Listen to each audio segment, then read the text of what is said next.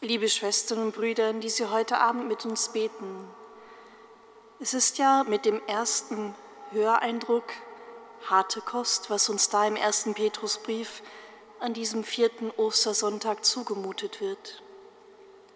Ist doch am vierten Ostersonntag alljährlich von Jesus als dem guten Hirten die Rede.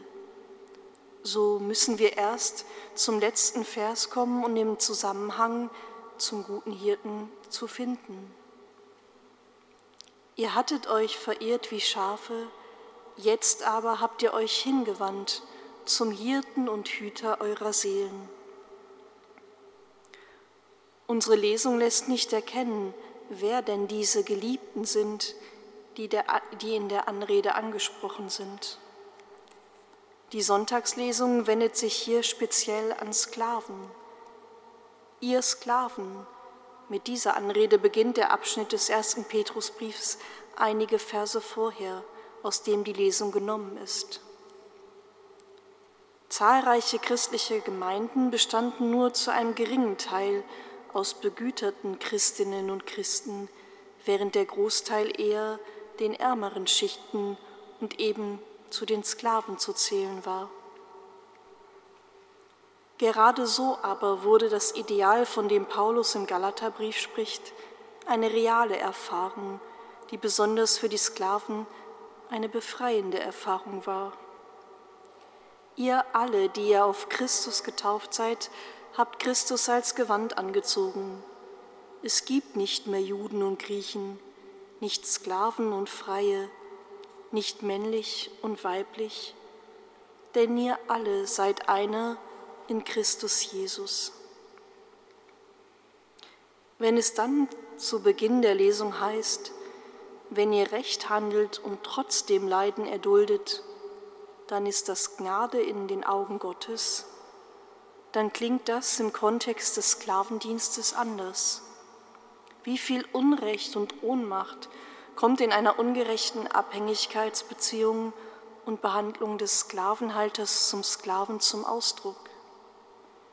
Wer da nicht rebelliert, sondern den Kopf hinhält und sich in der befreienden, behütenden Kraft Gottes festmacht, wird in Christi Spuren gehen, der ebenso sein Leben für die Liebe gegeben hat.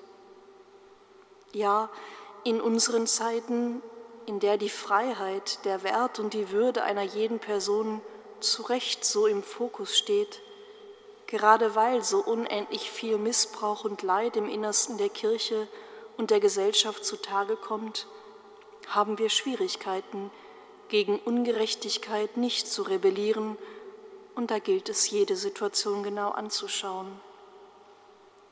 Aber mir klingt der Vers aus dem Matthäusevangelium mit, in der Jesu Forderung ebenso schwer zu leben ist, nämlich auch die andere Wange hinzuhalten, wenn man auf die eigene geschlagen wird.